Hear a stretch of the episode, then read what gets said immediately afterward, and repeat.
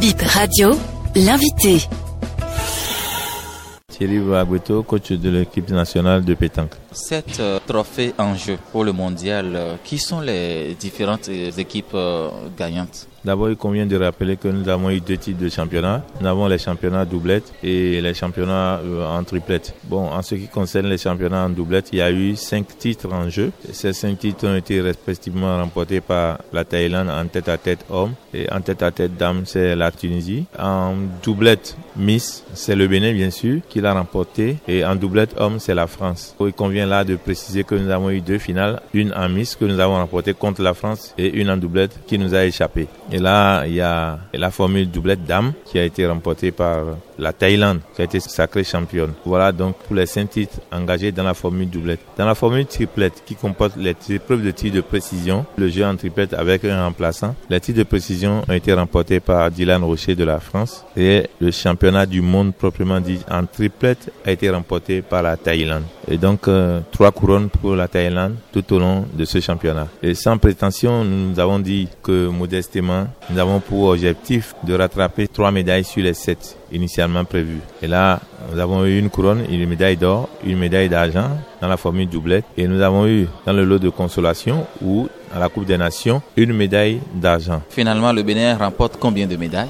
Finalement, le Bénin s'en sort avec trois médailles. Une médaille d'or et deux médailles d'argent. Quelle est votre analyse du jeu des Béninois? En fait, le Bénin nous a fait rêver. Le Bénin a étonné dès le début. On croyait avoir le bonus. Et à la première couronne, le deuxième prix dans la formule doublette, il y avait encore beaucoup de médailles en jeu. Nous croyions faire mieux, mais le titre de champion en tête à tête nous est passé sous la main. Ensuite, au niveau des triplettes où on croyait quand même rattraper une médaille de façon consistante, nous avons déçu au niveau des tirs de précision et au niveau des triplettes, nous sommes passés à la Coupe des Nations où nous avons eu quand même une médaille d'argent. C'est une médaille dont beaucoup de personnes ne connaissent pas la valeur. On appelle ça souvent consolante. Les gens l'appellent de façon pas commode en consolante, mais il s'agit quand même d'une coupe qui est prestigieuse et qui donne de l'animation dans ce championnat du monde.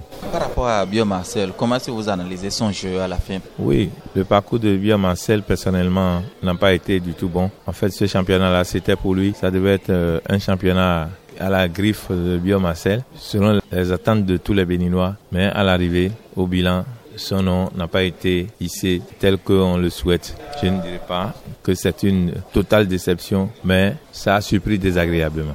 Vu le jeu des Béninois, est-ce que le jeu a évolué durant toute la semaine? Oui, mais les Béninois ont été préparés et les Béninois ont un niveau international, un niveau assez élevé pour pouvoir remporter cette Coupe du Monde. Mais à des moments donnés, l'équipe a répondu. À des moments donnés, l'équipe a été faible euh, pour ne pas assurer ce qui était prévu. Coach, quelles leçons peut-on tirer de ce mondial?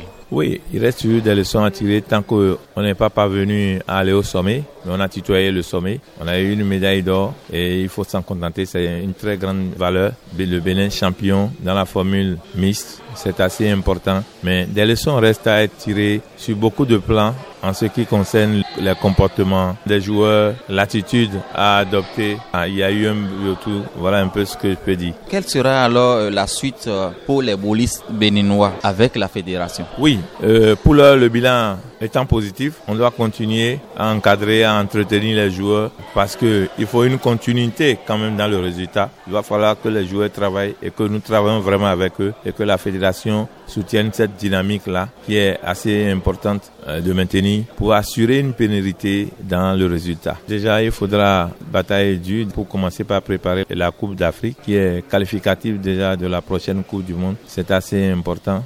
Et c'est à cela que nous pensons tout de suite là où nous sommes. Nous réfléchissons déjà à comment assurer la préparation de l'équipe avec l'appui bien sûr de la fédération qui ne se lasse pas de mettre les moyens à, à notre disposition pour essayer de faire une préparation de qualité. Coach, merci beaucoup. C'est moi plutôt qui vous remercie.